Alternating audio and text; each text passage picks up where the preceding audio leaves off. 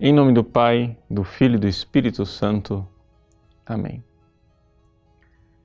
Meus queridos irmãos, o Evangelho de hoje, Jesus nos fala do primeiro e maior de todos os mandamentos, né? aquele que está contido no Deuteronômio, o Shema Israel, ouve Israel, que Deus é o único Deus, nós precisamos amá-lo com todo o nosso coração.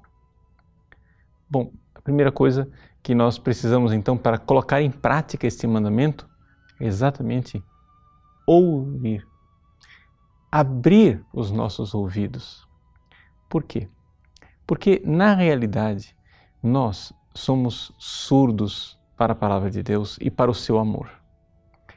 No, o nosso amor, o primeiro mandamento, na realidade não é a primeira coisa que acontece, ele é o primeiro mandamento para nós. Mas a primeira coisa é que Deus nos amou. É isso que está é, contido na primeira carta de São João. O amor consiste nisso. Deus nos amou por primeiro. Ora, o fato de Deus nos amar por primeiro coloca esta prioridade do amor que brota de Deus como uma fonte e vem até nós.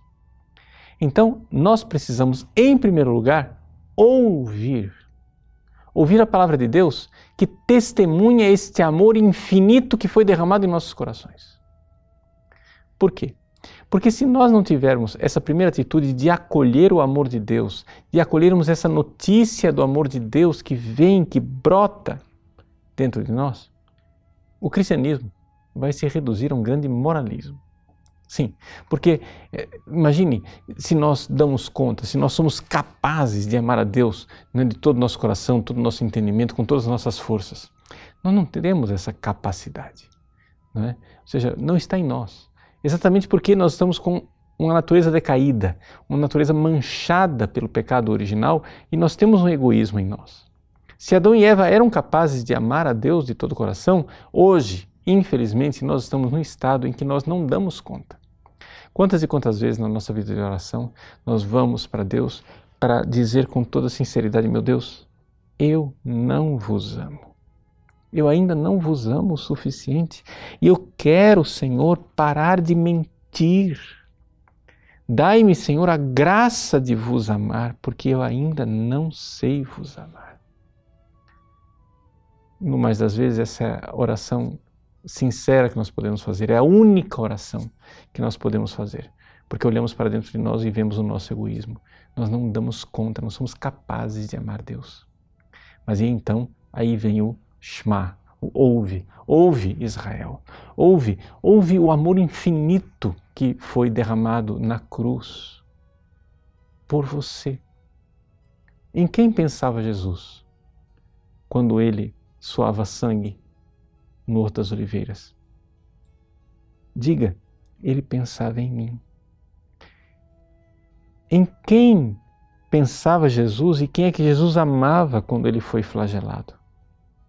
Ele pensava em mim.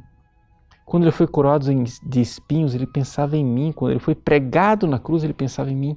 Quando ele deu o último suspiro, ele pensava em mim.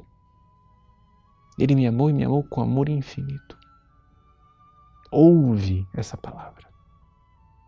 O amor consiste nisso. Deus nos amou por primeiro.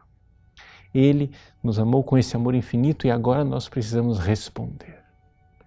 Este mandamento, esse mandamento tão difícil de pôr em prática, não é um peso, um fardo colocado a mais no nosso coração. Não. O meu fardo é leve, o meu jugo é suave. Por quê? Porque quem recebeu um amor infinito não tem dificuldade de amar de volta. Porque é simplesmente gratidão e resposta de amor. Se nós não damos conta de amar a Deus, é simplesmente porque nós, de alguma forma, somos ingratos. Nós, de alguma forma, somos esquecidos desse amor infinito. Por isso, tudo parte da fé. A fé no amor. Ouve Israel. É a fé. E aí, progredindo de fé em fé, a fé se unirá à caridade e finalmente você poderá amar e corresponder ao amor de Deus, estabelecendo assim uma grande amizade. Deus abençoe você. Em nome do Pai, do Filho e do Espírito Santo. Amém.